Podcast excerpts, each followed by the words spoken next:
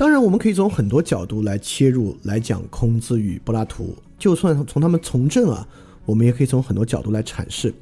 但为什么今天一定要从失败说起？也就是说，我最开始不是说，呃，即使回到孔子和柏拉图，也挺难找到挺好的切入点吗？我最后找的切入点呢，竟然是他的失败。我们是从孔子和柏拉图的失败讲起。的，这很重要啊。第一点呢，就是教育，不管是什么样的教育啊，它必须是一个可以失败的教育。什么叫可以失败呢？我举了一些例子啊，比如说一个人学数学，他没完全学会，有的题会做，有的题不会做，我觉得这个呢不叫失败。也比如说一个人学科学研究，最后研究成果不多呢，也不是失败。比如说我们教一个人炒股赚钱，最后赚的钱不是特别多呢，也算不得失败。甚至呢，我们教一个人要爱国啊，最后教到他心里恨国，可能也不算失败。比如我们教一个孩子无私，最后挺自私的，甚至呢，我们都很难说这个教育是失败的。但是反过来说啊，我们就不说孔子和那个苏格拉底的例子，比如说我们教一个人反资本主义，但最后这个人呢成为了一大商人、大资本家，那这个我们可以说真是失败。比如说我们教一个人自由平等，最后变成一暴君，那这个呢真是教育的失败。但公共教育可不可以失败呢？因为我们刚才说公，我们之前说公共教育不可能了嘛。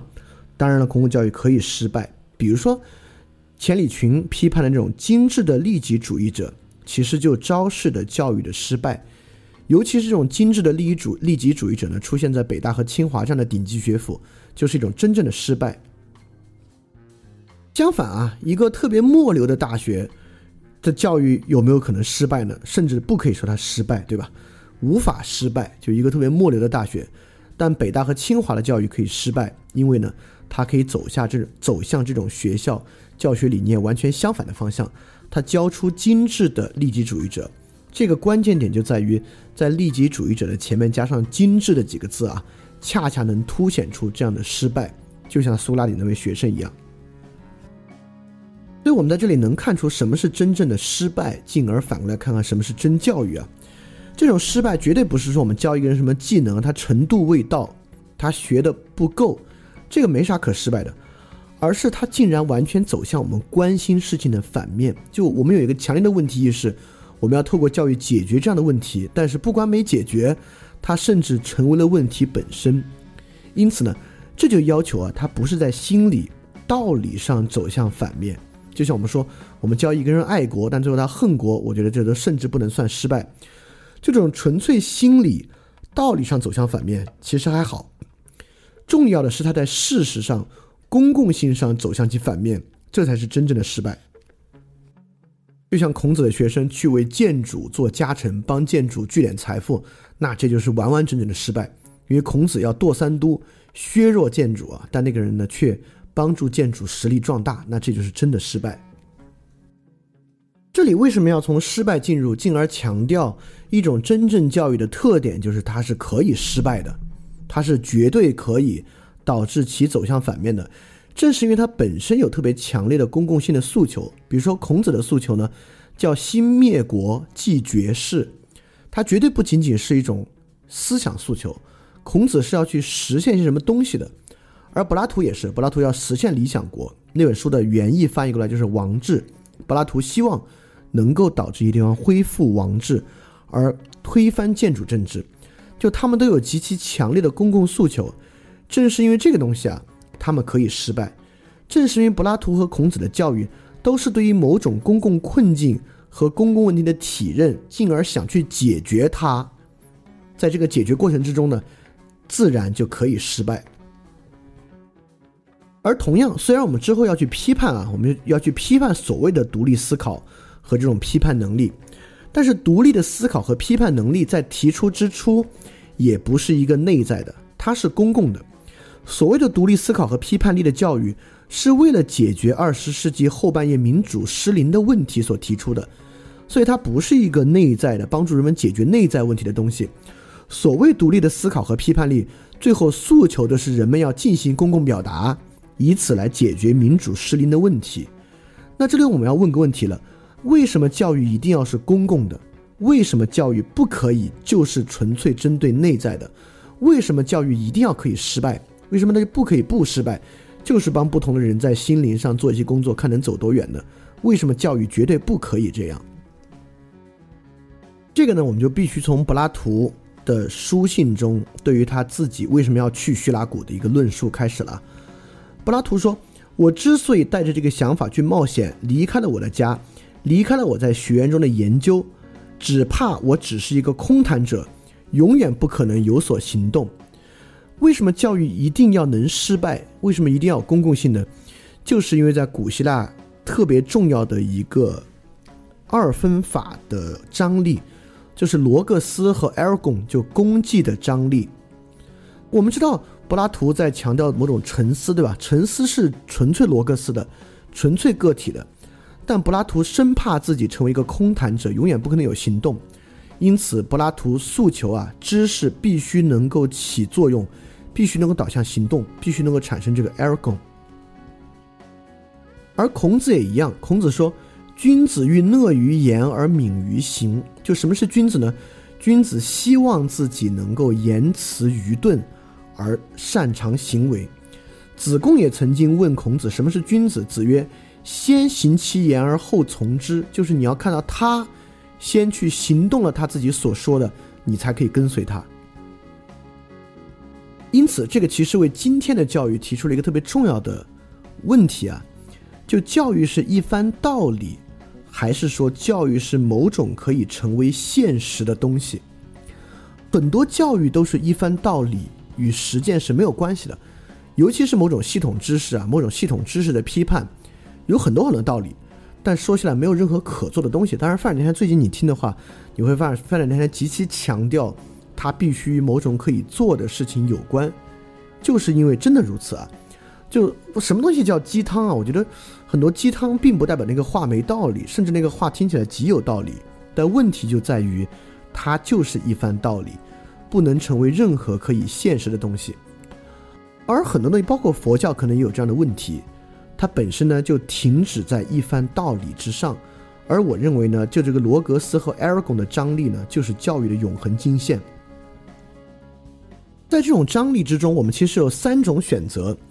第一种选择呢，是我们强调罗格斯，不强调结果，这就是某种完全避世主义，对吧？避世主义就是说，这个社会一团糟，我都不想要，我就想要呢个人内心清净，所以我仅仅追求自己的某种想法，追求我明白一番道理，在一番道理之上，这个世界怎么样啊？管他天下滔滔，与我无关，这是一种很道家的某种观点啊。今天的避世主义呢，很大程度上也有这样的一个问题，因此。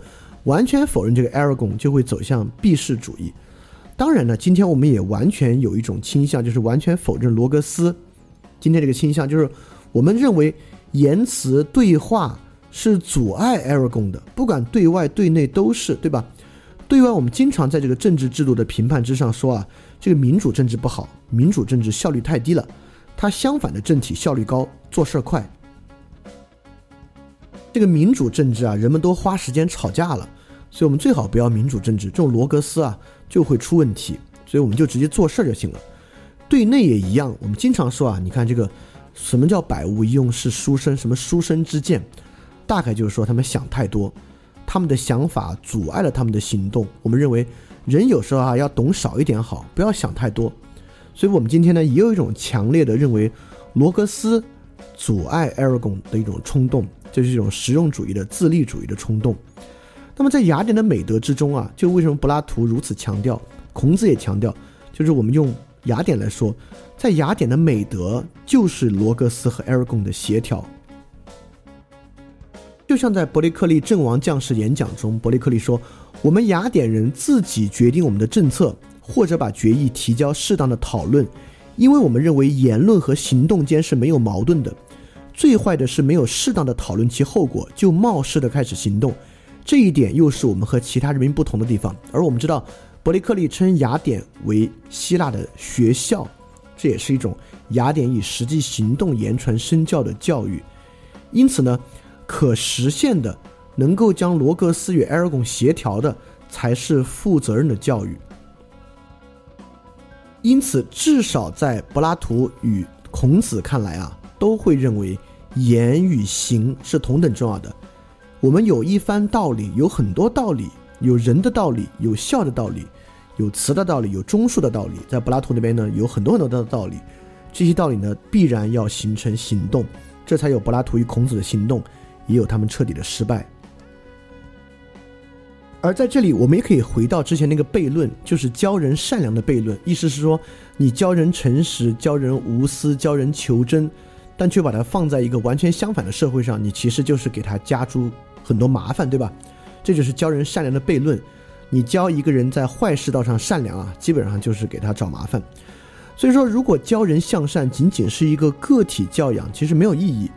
其实今天的人应该有切身的体会。假设你是一个教养很好的人啊。你去到一些教养不好的地方啊，你所获得的就是无穷无尽的麻烦。比如说，你是一个平时最简单的说，你平时是一个特别尊重排队、先来后到的人，你去到一个地方，那边的人对排队完全熟视无睹，一旦开始之后，大家一窝蜂堵在口子上，对你来讲呢，那个东西呢，就只有烦恼而已。所以说，对于个体的教养，如果不能改变社会教养，那么这个个体呢，就会在社会寸步难行。在这个情况之下，你会逼这个个体只有两个选择：第一，放弃教养，我也去挤；第二，我认为教养没用，诉诸奖惩强权。也就是说，我认为教育是没有用的。因此，今天很多人呢，其实对于社会上兴起某种啊，就是极强烈的强整的法家思想，其实是拍手称快的。他们会导致呢，认为文教没有意义，法家奖惩的才是实际的。这种人很多啊。所以说，我们会发现。一个没有设计一个社会实际改变作用的教育，其实是对教育本身的反对和虚无。让人接受这种教育，会让他本身呢，要不背弃他自己的教育，要么呢，他直接否定教育这个东西，他就会导致教育的虚无主义。即便只是一种自我教育，也需要具有极强的公共性，不然的话，你会很快认为这种自我教育毫无意义。所以从这一点啊，我们也能看出，所谓的这种教育必须具有公共意义，而不仅仅是给自己提供一套道理的重要性。说到这里，我们可能会认为，哎呦，这个反思挺好。今天的教育啊，今天的自我教育就是太都是纯粹道理而没有行动性了。但我要说，真正的问题，孔子和柏拉图所揭示的真正问题不是这个。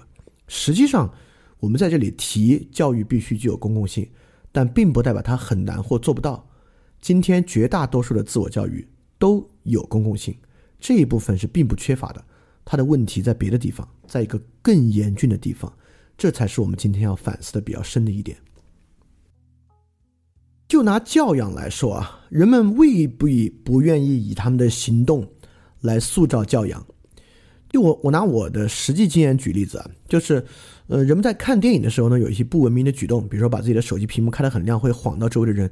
比如说，甚至说话。我曾经去北京的电影博物馆看过电影，那是一个很大的电影院，在那里面呢，人们非常愿意把自己的教养带有某种公共性。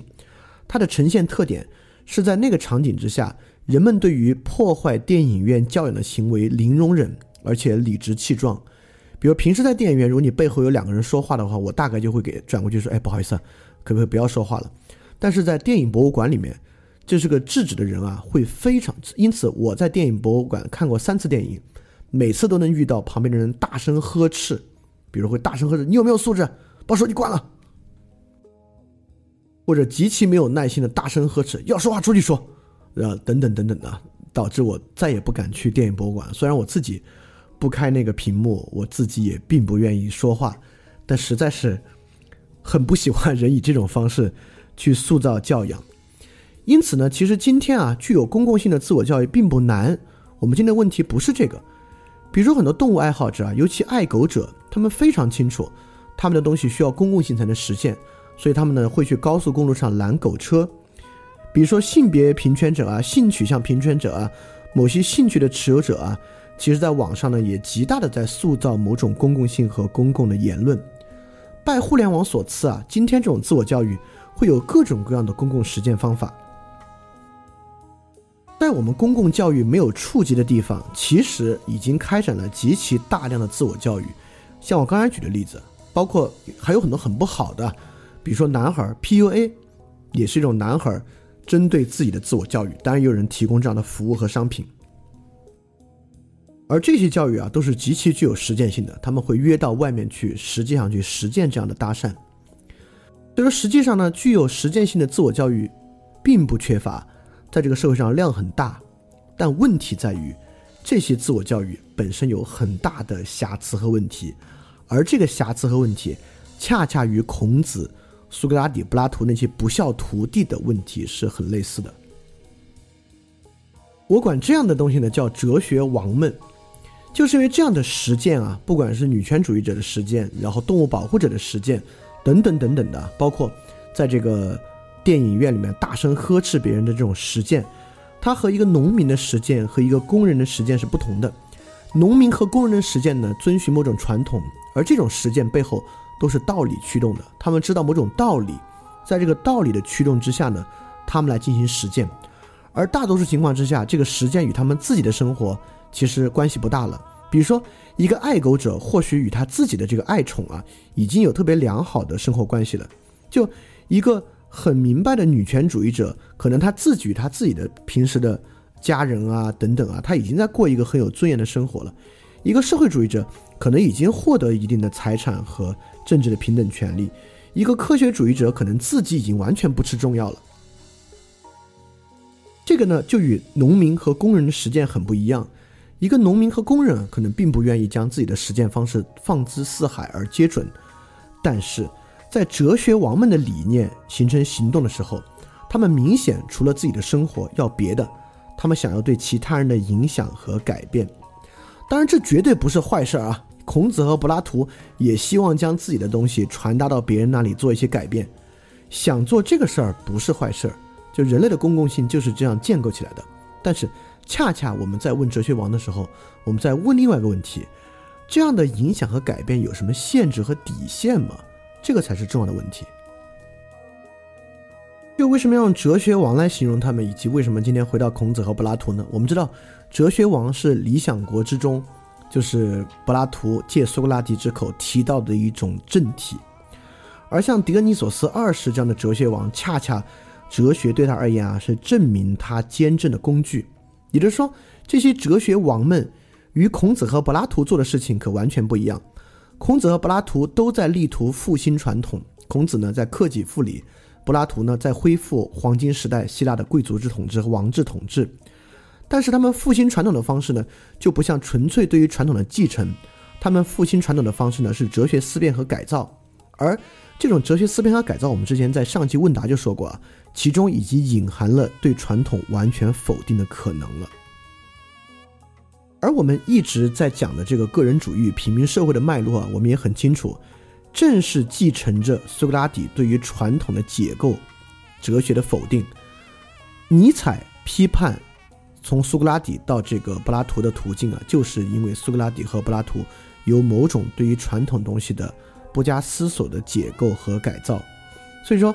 今天的哲学王们其实并没有沿着孔子与柏拉图的路径，而正是沿着阿尔西比亚德斯和子夏的方向大踏步的前进，在对于过去的传统进行着否定和改造。这与孔子和这个柏拉图有什么不一样呢？就在于孔子和柏拉图，他们想复兴是什么，导致他们不论做什么东西，他们都是有底线的。比如说，柏拉图由于反对坚正啊，坚正行为就是他的底线，因此狄翁在率兵回去再次攻打狄俄尼索斯二世的时候，柏拉图就再三劝过他，认为他这样的行为和另一位建主其实没区别，就像是另一位建主一样，这实在是违背了之前就是他们对于建主政治的批判。那么孔子也一样，所以说孔子是不是杀了邵正卯其实很重要。如果孔子真的杀了邵正卯，代表孔子为了复兴周礼也无下限，完全没有做到孔子的忠恕、己所不欲，勿施于人等道理。但实际上，大家如果去搜的话，杀掉赵胜邵，杀掉邵正卯，以及邵正卯这个人的存在，很可能是汉代之后才杜撰的东西。所以说，大家回想今天在公共场所所遇到的问题，以及为什么在电影博物馆那种对其他人呵斥的教养。是有问题的，是因为呵斥本身就是逆教养的。按照教养来讲呢，你就不应该呵斥。但今天有多少公共场所的哲学王们的言行，实际上是不在意手段，并且没有底线的。所以这才是今天的问题。正是这样的东西，导致我们并不像柏拉图，也不像孔子，而像子夏与阿尔西比亚德斯。这会导致我们面临多少兼政和勤政治，在所有的领域，教养的领域、生活的领域、性别的领域、政治的领域、经济的领域，我们有多少兼政和勤政，是在哲学王们善意和对社会问题意识的改造之下推进的。而这个东西呢，其实不光是很早就有人批判了，像卡尔波普尔有一本名著，大家都知道啊，就《开放世界及其敌人》。他在里面呢，严厉地批判了柏拉图，认为柏拉图这种想法是一切极权主义的来源。但我们知道，这种批判实际上是没有道理的。第一，就波普尔所推行的那种自由主义，其实到现在呢，也已经千疮百孔了。你看看英国脱欧的这种惨状，和昨天晚上发生的事情。第二呢，在自我教育的视野之下，就是我们上一期批判的，一个人怎么可能多元文化开展自我教育呢？自我教育怎么可能是多元文化的教育呢？因此，哲人王行事可不可以不择手段呢？在孔子和柏拉图那里当然是不可以。而兼政的核心，指的恰恰是这种政治的欲望，欲望越过了哲学的欲望。所以说，刚才才说孔子是否诛杀邵正卯特别重要，因为孔子如果诛杀了邵正卯，代表孔子政治的欲望已经越过了孔子的哲学欲望，这就是必要之恶的来源。我们认为。在很多时候，为了实现哲学的欲望，我们可以不加限制的使用政治的欲望，这就是我们所说的某种必要之恶。而这种必要之恶呢，恰恰就是产生兼政的一个基本来源的。就借用人们对于柏拉图这个洞穴隐喻的一个论述啊，就是因为哲学家发现了洞穴中墙上影子的一切不过是一种幻影，也就是说，这是一种恶。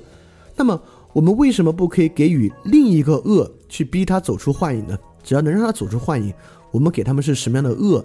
为什么不可以呢？这就是柏拉图在《理想国》之中其实早在探讨的东西。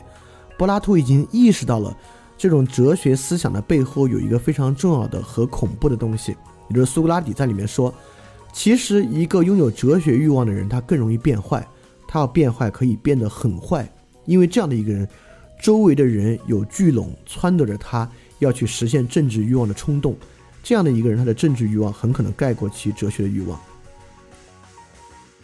而这个在柏拉图身上呢，还彻彻底底的就发生了，哲人王们与哲人产生了冲突。就在雅典政治崩坏的时候啊，柏拉图的两位叔叔，这两位叔叔的名字呢，都在柏拉图的著作之中以姓名出现，因为他们的跟柏拉图很关系也很近，也很重要。就是他们这两个叔叔，连同其他的二十八个人，领导了一个三十寡头，在斯巴达。就是占领，就攻破雅典之下来统治雅典，就他们呢都在施行某种必要之恶，力图恢复城邦的传统。在最初，柏拉图也认为啊，这三十个人都是鼎鼎有名的哲学家和当时的思想家，他们应该能够帮助城邦恢复秩序吧。而且寡头政治总好于建筑政治，但最后发现呢，根本就没有。在他们施行必要之恶之后，实际上雅典比之前的秩序更糟糕。这呢就是某种个人主义政治的问题，而很快雅典人自己推翻了三十寡头，建立了民主制，在民主制中呢大赦政治犯，除了三十寡头及他们的亲信，而苏格拉底呢就是其中之一，被公民大会呢判处死刑。因此在这个时候呢，雅典人也认为我们有我们的这个价值，但这个价值呢有一个例外，在用到三十寡头及其亲信身上的。他是可以没有底线和没有限制的，因此苏格拉底呢被判处死刑。这两次之后，柏拉图彻底看明白了这一切是什么意思，彻底看明白了这种哲人王统治的问题和他可能出现的麻烦。因此呢，在这种哲人王的世界里面，当政治欲望大于哲学欲望之后呢，哲学并不重要了。人们为了实现这种影响力的扩展，可以做出任何的行为。这当然就是今天这种自我教育的问题。就今天透过自我教育，掌握了一套套道理，所在网上的这些哲人王们，他们做的事儿同样也是这样的一个问题。因此呢，在网上可以谩骂，可以造谣，可以举报，可以以任何不义的方式去实现这样自己的目的，而且也能够为这种目的找到合理性，认为这个呢只是某种必要之恶。这个当然就是我们今天所遭遇的很大的问题。这个问题呢，恰恰就是柏拉图与孔子所昭示的哲人王以及哲人王他们所发生的问题。那么这个问题在这儿啊，那孔子和柏拉图有没有说出任何可能解决这个问题的途径呢？当然是有的。不管是孔子的著作还是《理想国》之中，对于如何解决这个问题呢，都有他自己的看法。如果我总结呢，就是他们都诉求某种完全自给自足的内在世界。和完全无法自足的外在世界，就这么一股张力。这两者其实都很有意思，这两者都在推行某种类似于共产主义的世界。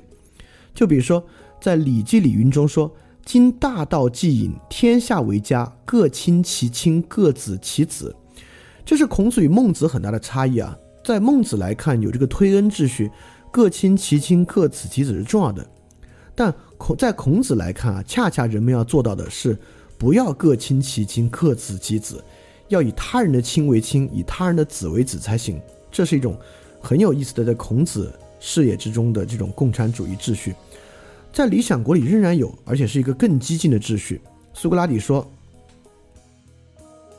生下的孩子将由管理这些事情的官员带去抚养，这些官员或男或女，或男女都有。因为这些官职对女人、男人同样开放，那格拉孔说是的。苏格拉底说，优秀的孩子，我想他们会带到托儿所去，交给保姆抚养，保姆住在城市中的另一区内，以至于一般或其他人生下来都有先天缺陷的孩子，他们将秘密的加以处理，有关情况谁都不会清楚。也就是说，在理想国的设想之中，苏格拉底和柏拉图啊，更激进的在推行一种连生育和抚养都公共化的一个秩序，因此。不管是孔子还是柏拉图，都在诉求某种外在生活是极其强烈的公共，而不能每个人自给自足的。而内在世界呢，又是完全自足的，完全不必依赖于外界。比如孔子说：“我欲人，斯人至矣。”颜渊问仁，子曰：“克己复礼为仁，一日克己复礼，天下归仁焉。为人有己而由人乎哉？”就说。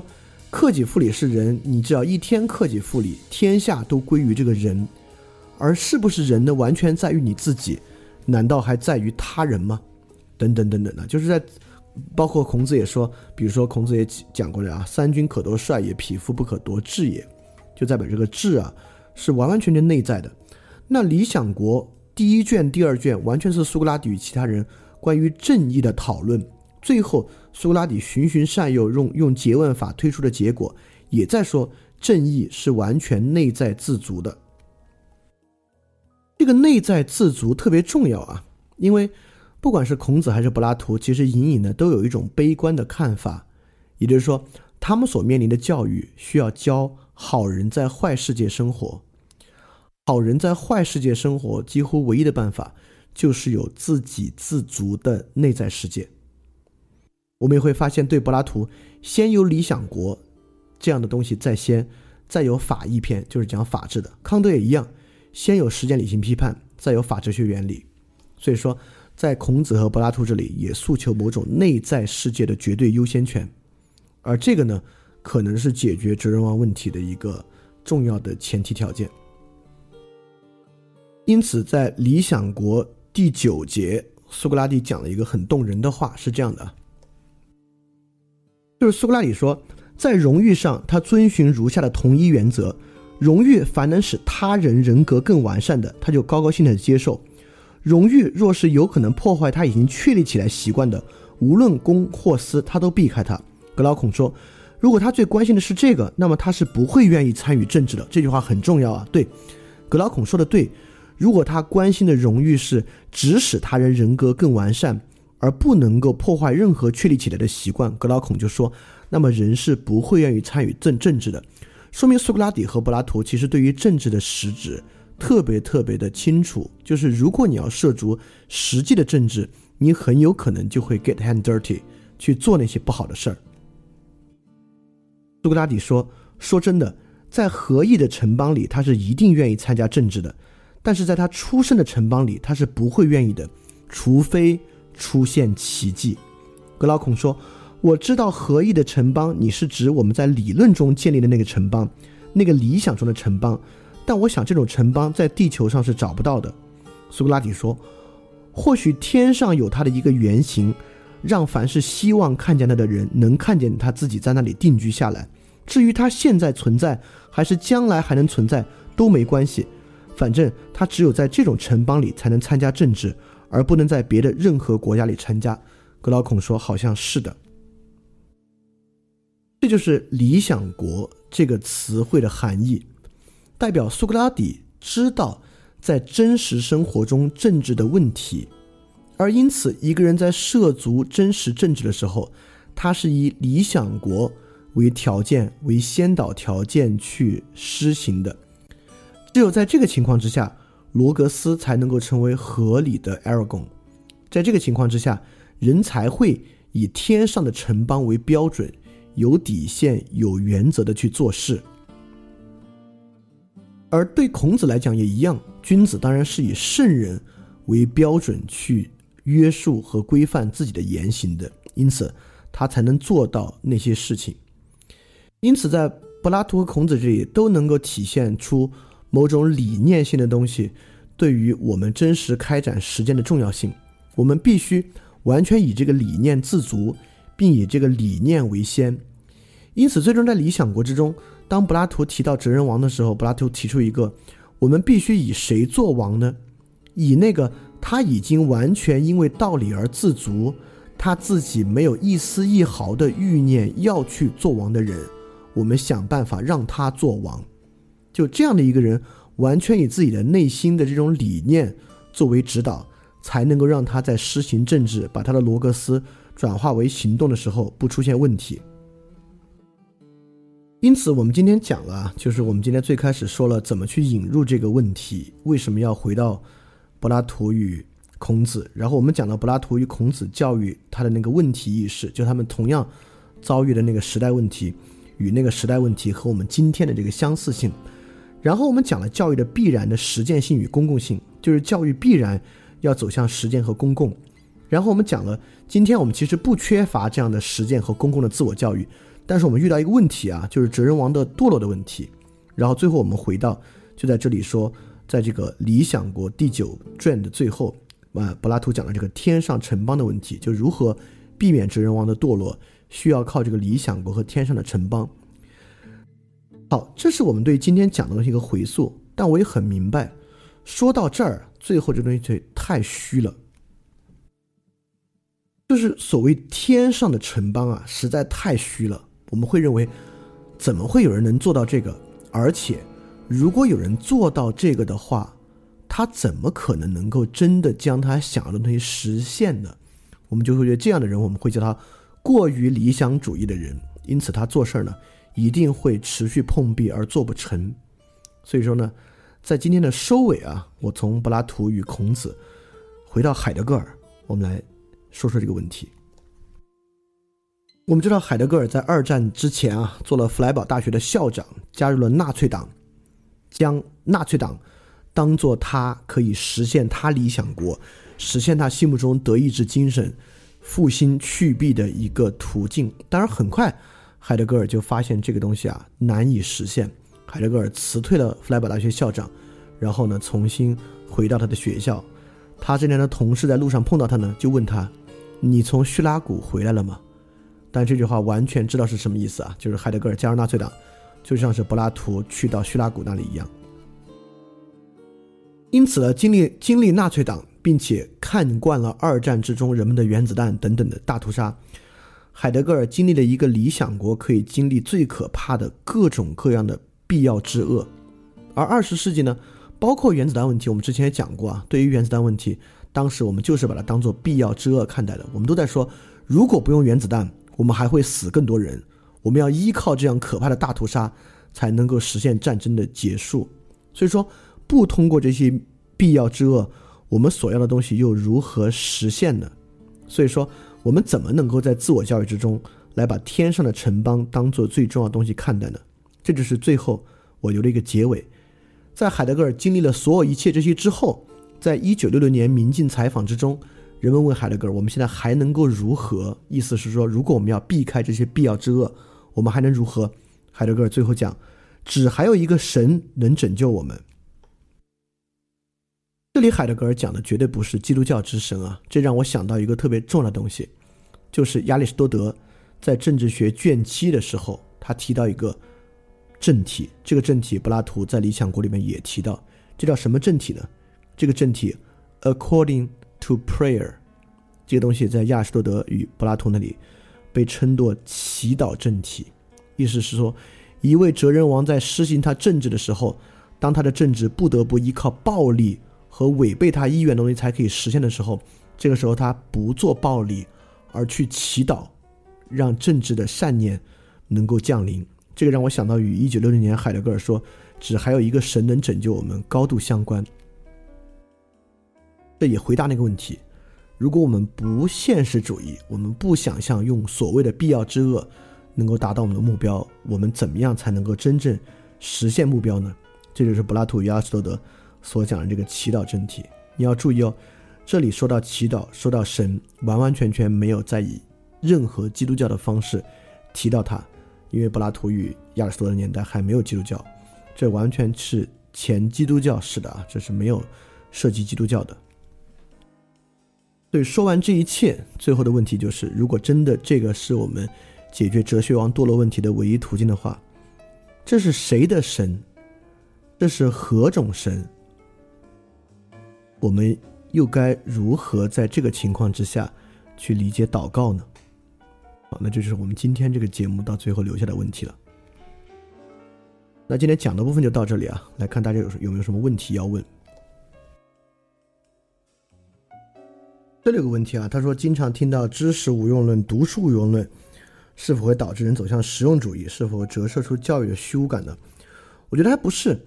我觉得所谓知识无用论和读书无用论，大概想说的是系统知识无用，是不是导致人们必然走向实用主义呢？我觉得不是，因为很多人在这个情况之下，这些微信文章什么他也没少看，从这里面呢，也有很多东西是与他的虚拟建构起来的身份啊等等相关的，他也特别关心，也不全导致人走向实用主义。事实上，我我越来越觉得有互联网之后，人们其实没那么实用主义了，因为。基于互联网能够建构的虚拟感受啊，和这种虚拟身份量太大了，而且都很确凿，数量极其庞大。你可能跟一两千万人同属一个什么群体啊，像偶像崇拜一样，你很难走向纯粹的实用主义。我觉得这不是教育的虚无感啊，从广义教育之上，这甚至助长了某种教育。这里还有个问题啊，就是说这里的祈祷正体和无为之治有相通类似的地方吗？没有，没有，无为之治是完全自然主自然主义。讲究没有介入的啊，然后祈祷正体，还是在这个哲学网友非常主动性的介入的情况之下，只是说在遭遇他必然要使用所谓的必要之恶的情况之下才介入的一个东西。如果感兴趣，可以多看看这个亚里士多德政治学的第七卷。这里还有个问题啊，说感觉最后提到的祈祷政治啊，还是有点难以和生活连接。比如说一个爱狗人士在目睹爱狗之后。的恶行啊，他的内心会生出什么样的东西呢？总感觉这个是一种更强烈的这个混淆，一种 confusion。哎，我必须说啊，呃，我并不打算在这里就去回答我刚才最后所问的那三个问题，就是，呃，这里神是什么意思啊？该如何理解？以及这里所说的祷告政治的祷告是一种什么样的祷告？呃，这当然对今天的人绝对是一个特别难接受的东西。但我必须提醒啊，这不光是两千多年前的柏拉图、亚里士多德这么讲，就一九六六年的海德格尔也这么说。然后我们也不止一次在节目里面提到，不是我们掌握真理，是真理掌握我们，等等等等的。这个对今天来讲，当然，尤其是脱离很多比较特殊的生活经历，它会显得特别虚，呃，特别奇怪。嗯，所以说，我觉得这个还是挺值得去感受的，因为这个东西。我为什么不打算这里讲？是因为脱离很多生活经验讲也无用。这里我说的生活经验绝对不是指神秘神秘主义的生活体验，不是，是特别实质确凿的生活经验。OK，呃，我先说这么多吧，这个东西很值得好好揣摩体会一下。非常感谢你收听本节目。如果希望每周一加入微信群，跟我们一起学习，提出问题，看到每次分享的 keynote，可以微信添加“想借 Joy Share”，想借的拼音 x i n g j i e，Joy Share j o y s h a r e，并说牛津通识读本，就可以被我们拉入群中，每周一起学习了。欢迎你来。嘿，你是不是也听了不少我们的节目呢？如果你跟我们一样，觉得这个节目还不错，可能也挺重要。如果能让更多人听到，虽然可能效果不大，也可能会让这个社会变得好一点点吧。所以说，呃，干脆去转发一下好吗？让更多的人可能听到这个节目，我们来试试它会产生什么样的效果吧。谢谢你的转发。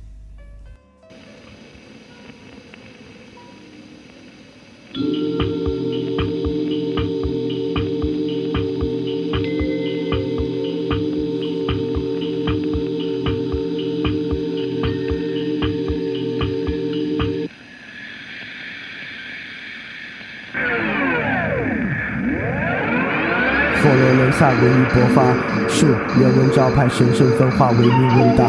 路灯发明教派，实验尊大，性质坍塌。把哲学淘汰，远航困乏，枪炮文雅。病菌出兵残害，三十年蒸发，人心挣扎。在神权雕败，理性教化，平等自由。康德写进教材，蒸汽喷发，机械争霸。令产能超载，革命神话，巴黎屠杀。阶级翻江倒海，快速进化，制造顺差。传统抛弃的草率，好在个体逐渐生发。居高临下，炮制文化，然后发明自己的蠢话。主导文化在检测众生激烈记忆的编码，随后进入黄金年代，不容置辩。可一八年又兵荒马乱，我说的是一战。一百年后还未学会理性计算，怎么办？一再降低底线，去欺骗制限，并行计算，公理与道德在深度学习。下面可以两全，奈何情绪总不听使唤。十年一团，深度思辨和试验，和平还是判决死缓。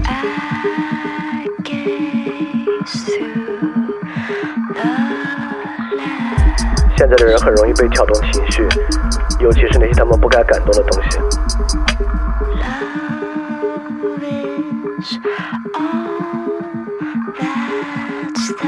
可那些真正重要的东西呢？其实他们也毫不在意。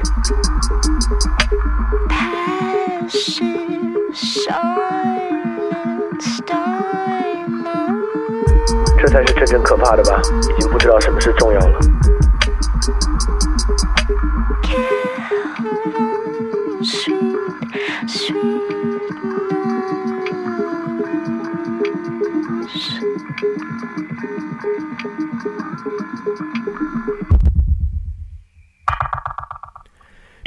想太多，对号入座，利益财政他在说，别在乎不假思索，全靠金钱就这么赤裸，钻营开拓，捧杯相交，财产阔绰，不甘示弱，有你死我活的快乐。别想太多，对号入座，快感财政他在说，别啰嗦，已经实证，没有意识，更没有自我。五巴比妥十五毫克静脉注射，不假思索，有不死不活的快乐。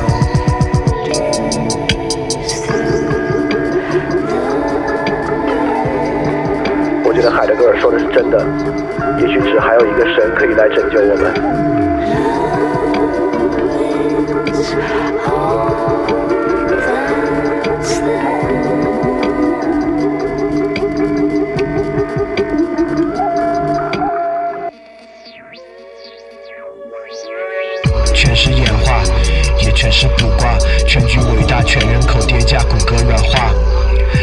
累加，常识理论快速上架，记忆力耗尽，脑汁已被告知，失而复得，又得而复失，标志着资本主义循环消费无可挑剔，必然超值。假意和 greedy，它相互交织，垫脚石批量集合，浑然不知，分享道理，个性消失。奖励大同小异，它变换措辞，多巴胺永不过时，开始编码闭幕词，结局秩序坍塌，逐渐变实。都焦虑，随声附和，面面相觑，无人负责。就在这不该的场合，预言着通道的覆辙，鼓噪我苦难的口舌，开路在迷惑的沼泽。翻开我晦涩的书册，与词句册，听者的愈合。来把你直觉筛选，挥手开显梦境的曲折。被人转载，另眼看待，将叙事篡改，见钱眼开，真相掩埋，标题惊骇，俗人反态，留下我未老先衰，奈何奈何。学会不露声色，接受完败，推翻重来，on the side。效率确定，操作功利成果技术的姿态。感应虚空，古神放肆毁灭异想的天开。财富游戏手机流量充值，消极的自在。可被刺猬众人接管，然后置身的世外。我确信个体平民炎凉世态，平等惨淡，无人例外，束手清心，继续等待。